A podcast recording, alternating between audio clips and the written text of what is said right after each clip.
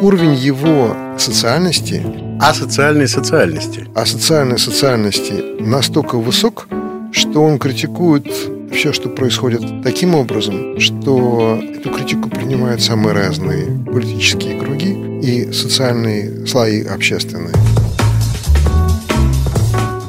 Здравствуйте, это подкаст «Арт и факты» и я его ведущий Дмитрий Буткевич.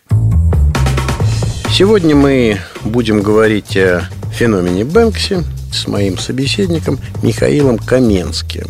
Перечислять все его регалии и места работы я не буду. Скажу, что он вообще мне очень интересен как человек, но в данном случае особенно он мне интересен как человек, знающий британскую... Действительность. Совершенно верно. Британскую действительность, британский дух, наверное, поскольку довольно, ну, помимо всего прочего, довольно долго Миша работал главой представительства аукционного дома Сотбис в России.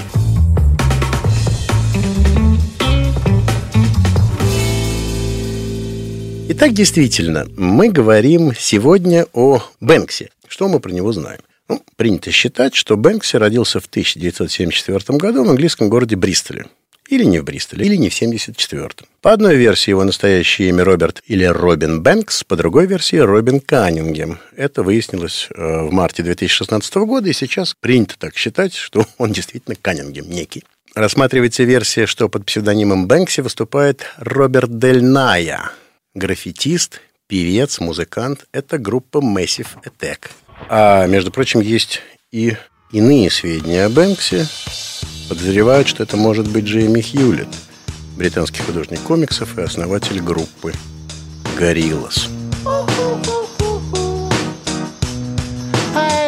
happy. I'm feeling glad I got sunshine in a bag. I'm useless, but not for long. The future. Так доподлинно все это неизвестно. Практически нигде Бэнкси не появляется. Э, Как-то вот умудряется до сих пор сохранять свою анонимность, что, конечно, достаточно, на мой взгляд, странно в нашем э, в современном обществе, которое насквозь пронизано всякого рода социальными сетями, всем прочим, э, и так далее, и так далее. И при том, что все-таки есть как бы такое визуальное произведение с авторством Бэнкси, где он указан режиссером. Это фильм «Выход через сувенирную лавку» 2010 года. Мы будем о нем сегодня упоминать не раз. Ну, ты будешь упоминать. А ты смотрел этот фильм? Нет. О, Поэтому ты и упоминай. Хорошо. Ну, ты знаешь о том, что он существует. Я знаю даже, что Бэнкси прошел в э, капюшоне по ковровой дорожке во время Берлинского фестиваля, Да, где верно. представляли. Да. И никто не подозревал, что он там будет, поэтому его, за ним никто не охотился. Слушай, интересно, то есть просто человек проходит по ковровой дорожке в капюшоне, да, и как бы никто на это внимания не обращает. Я много раз ходил по ковровой дорожке, даже без капюшона, и никто на меня не обращал внимания. Угу. Очень здорово. Я что хочу вам сказать. Это вообще один из любимых э, моих персонажей на художественной сцене. Ну, честно говоря, в моем внутреннем рейтинге с ним, наверное, может поспорить только Ай Вейвей. Я его точно так же люблю из-за э, постоянного, как бы так сказать, провоцирования, что ли, публики, из-за фрапирования ее. Я люблю Бэнкси гораздо больше, чем ты любишь Ай Вейвея, Мгм. потому что, с моей точки зрения, он сохранил при всей своей социальности определенное целомудрие политическое и стал абсолютным героем народным. И не только в Великобритании, но и для очень большого количества людей э, художественных и свободных он является, несомненно, знаковой фигурой именно потому, что он не стал политически ангажированным, а остался при всей своей социальной э, остроте абсолютно свободным, не примыкая ни к какому политическому движению. Уровень его социальности А социальной социальности. э, настолько высок, что он критикует все, что происходит таким образом, что э, эту критику принимают самые разные политические круги и социальные слои общественные. В этом его секрет, в этом его, наверное, талант, а, и это именно то, что я могу себе позволить его сравнить, наверное, с Робин Гудом. Потому что вот он такой Робин Гуд художественный, который защищает всех от а, явных разбойников, а, фе- феодалов, и делает это уже много лет, остроумно, нагло, но при этом он никого не обижает.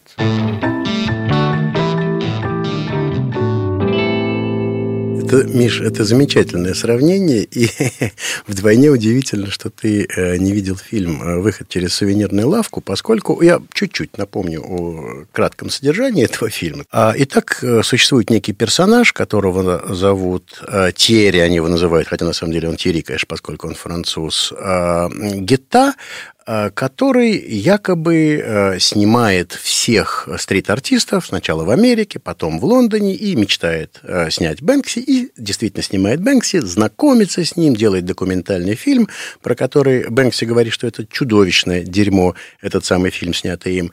И Бэнкси как будто бы э, говорит ему, лучше бы ты стал э, стрит-артистом этому самому Терегита, и тот становится стрит-артистом. Это вкратце содержание как бы всего этого э, фильма, который длится час двадцать. Но вот что говорит э, герой, вымышленный, в принципе, герой Терегита, наверное, это какой-то альтер-эго самого Бэнкси, я так думаю. Вот что он говорит про Бэнкси, послушай.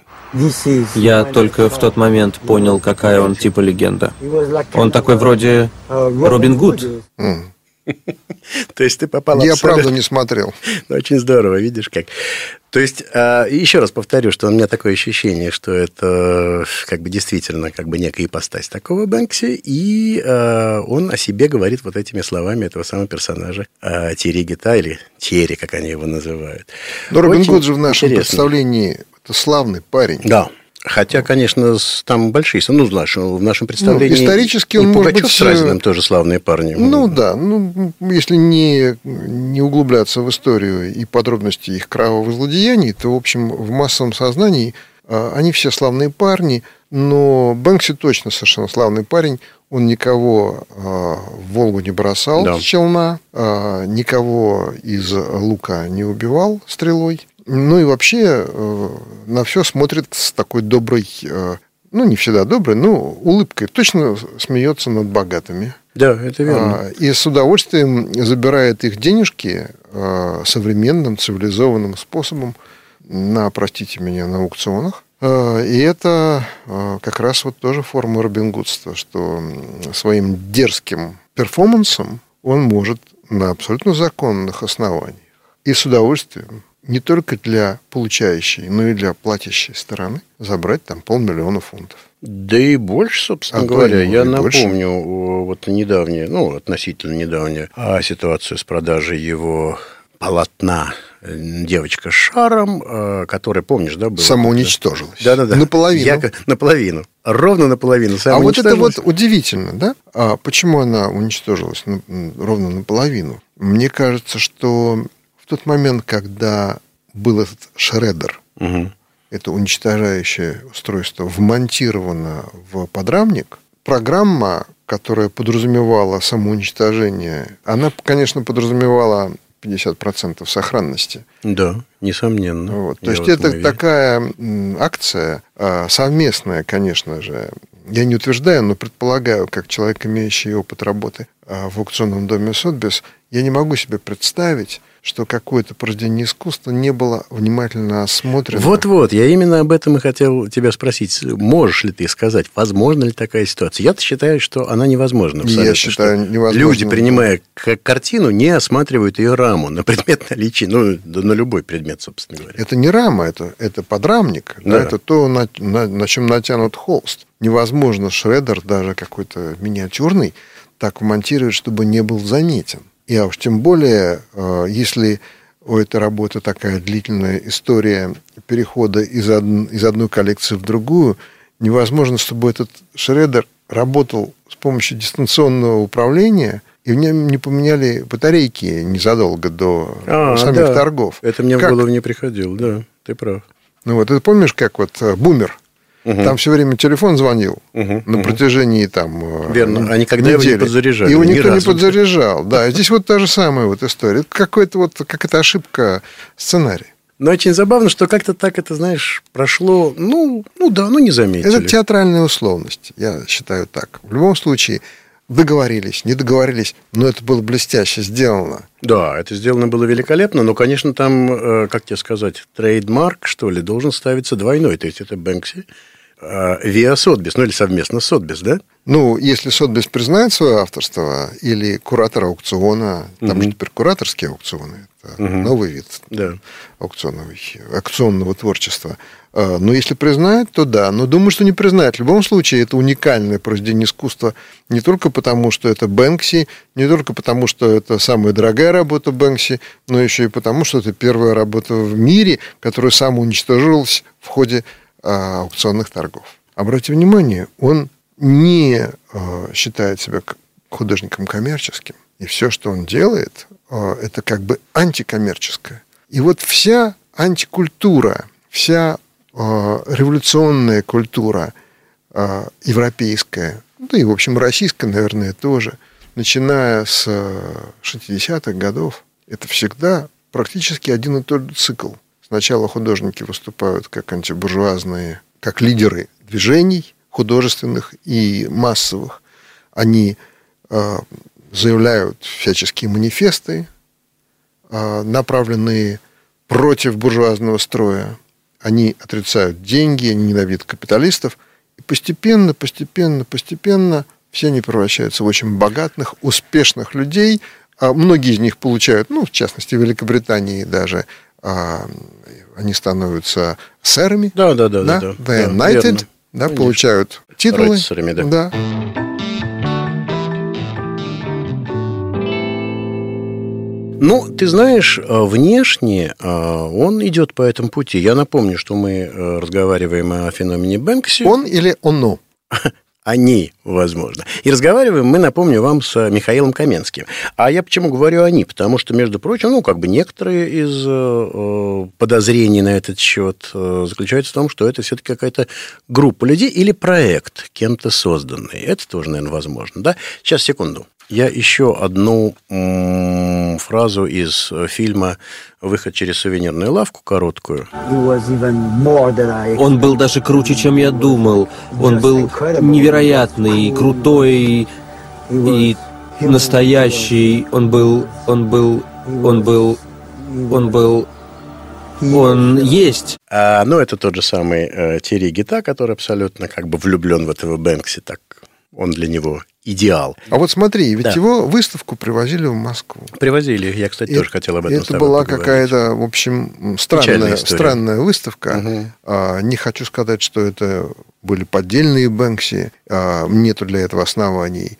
А, и нельзя говорить, что это была выставка какая-то а, противозаконная, но Бэнкси вроде бы как отказывался а, от... Э, да, он отказался. В Инстаграме он... От отцовства. Да, да, от отцовства этой выставки. То есть это проходило без его как будто бы ведома, но тем не менее, как понятно, да, ни в суд он не подал на наших организаторов, и вообще дальше как-то эта история не продолжилась. Да, а там были очень неплохие кассовые сборы. Войско его поклонников, оно неисчислимо. Под его знамена, под знамена Бэнкси, могут стать э, и художники, и э, слесари, и вообще кто угодно, все, кто видит его работы, да, появляющиеся да, да. на стенах неизвестно каким образом, как он обманывает полицию, как он обманывает э, журналистов, фотографов. Ну, в конце он... концов, покупателей в аукционных домах, которые приобретают его полотно за э, миллион четыреста тысяч фунтов. Ну, это же... немножко другой обман, это Конечно. самообман. А тут он как будто обводит всех вокруг пальца.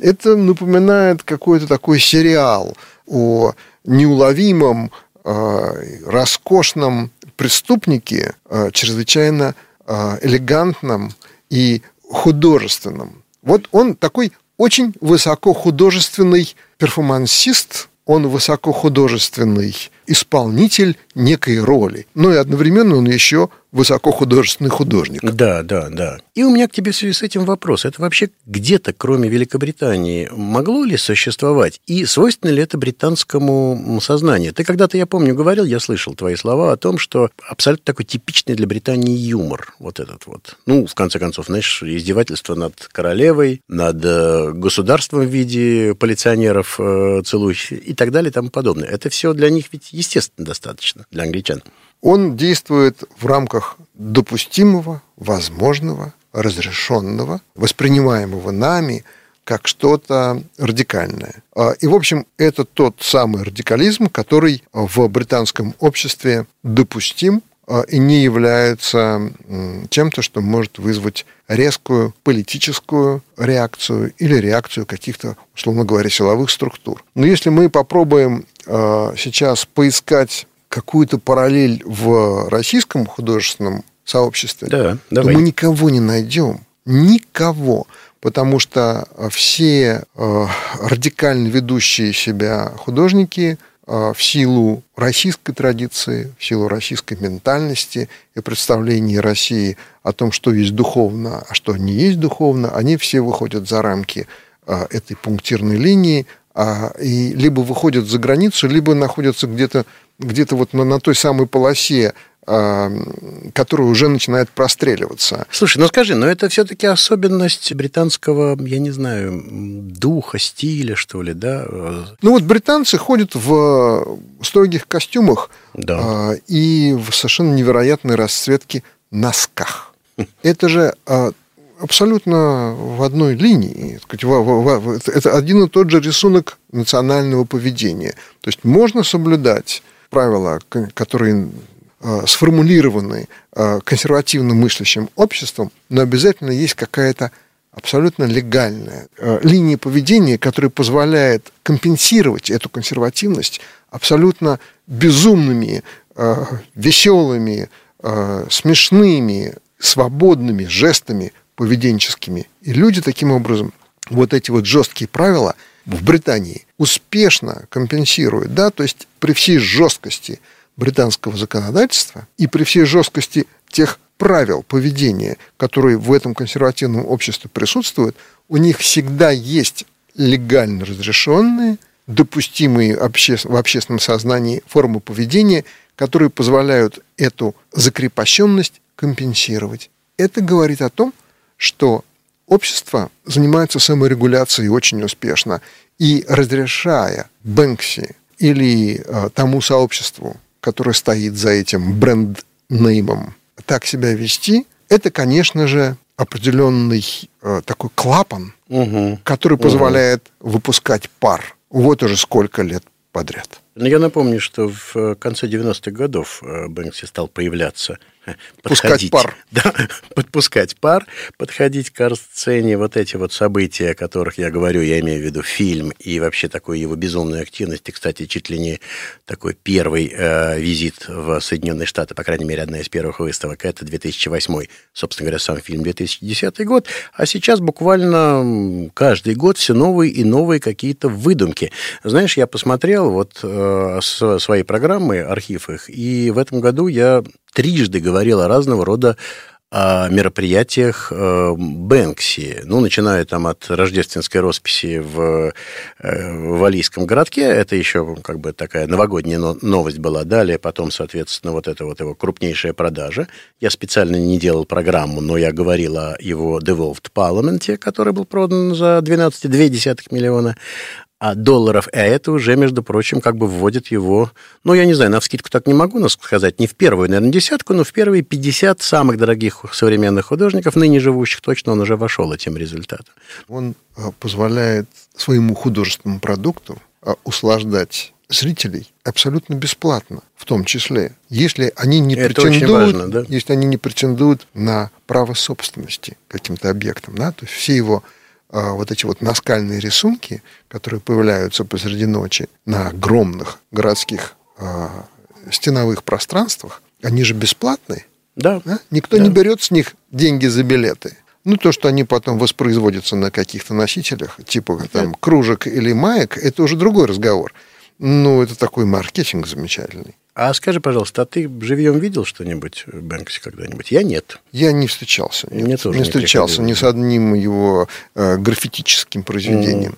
Вот. Но, э, несомненно, он идет э, э, вот на стыке живописной культуры и театральной. Потому что само поведение абсолютно театральное. Это как бы такой глобальный перформанс, знаешь, вот есть такой, это самое, есть тотальный перформанс, да, а вот это вот такой глобальный перформанс, когда вся жизнь, ну, собственно говоря, и твой образ, это неважно, придуман он группой или художников, или, или креаторов, или одним человеком, все это сделано э, подчинено одной цели, и ты постоянно в этой э, структуре живешь. Мне интересно, конечно, чем это закончится, и вообще может ли это когда-то закончиться, или это будет длиться вечно, такой вечный Бэнкси.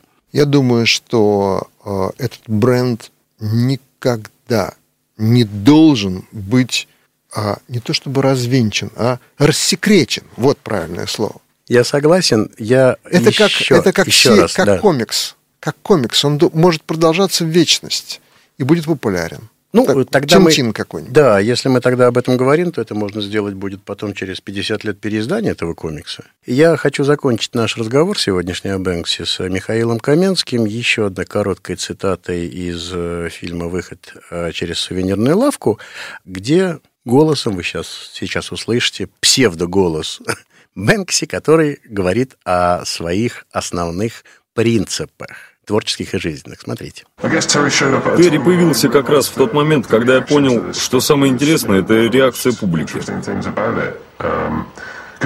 Для меня очень важно сбежать, как только дело сделано. Ну вот так. Пришла мне одна идея, Да. когда я услышал этот голос какого-то робота. Я думаю, сколько разных версий, и что это такой персонаж, и что это группа. А вот слушая этот голос, на меня снизошло вдохновение. Я понял, что Бэнкси – это искусственный интеллект.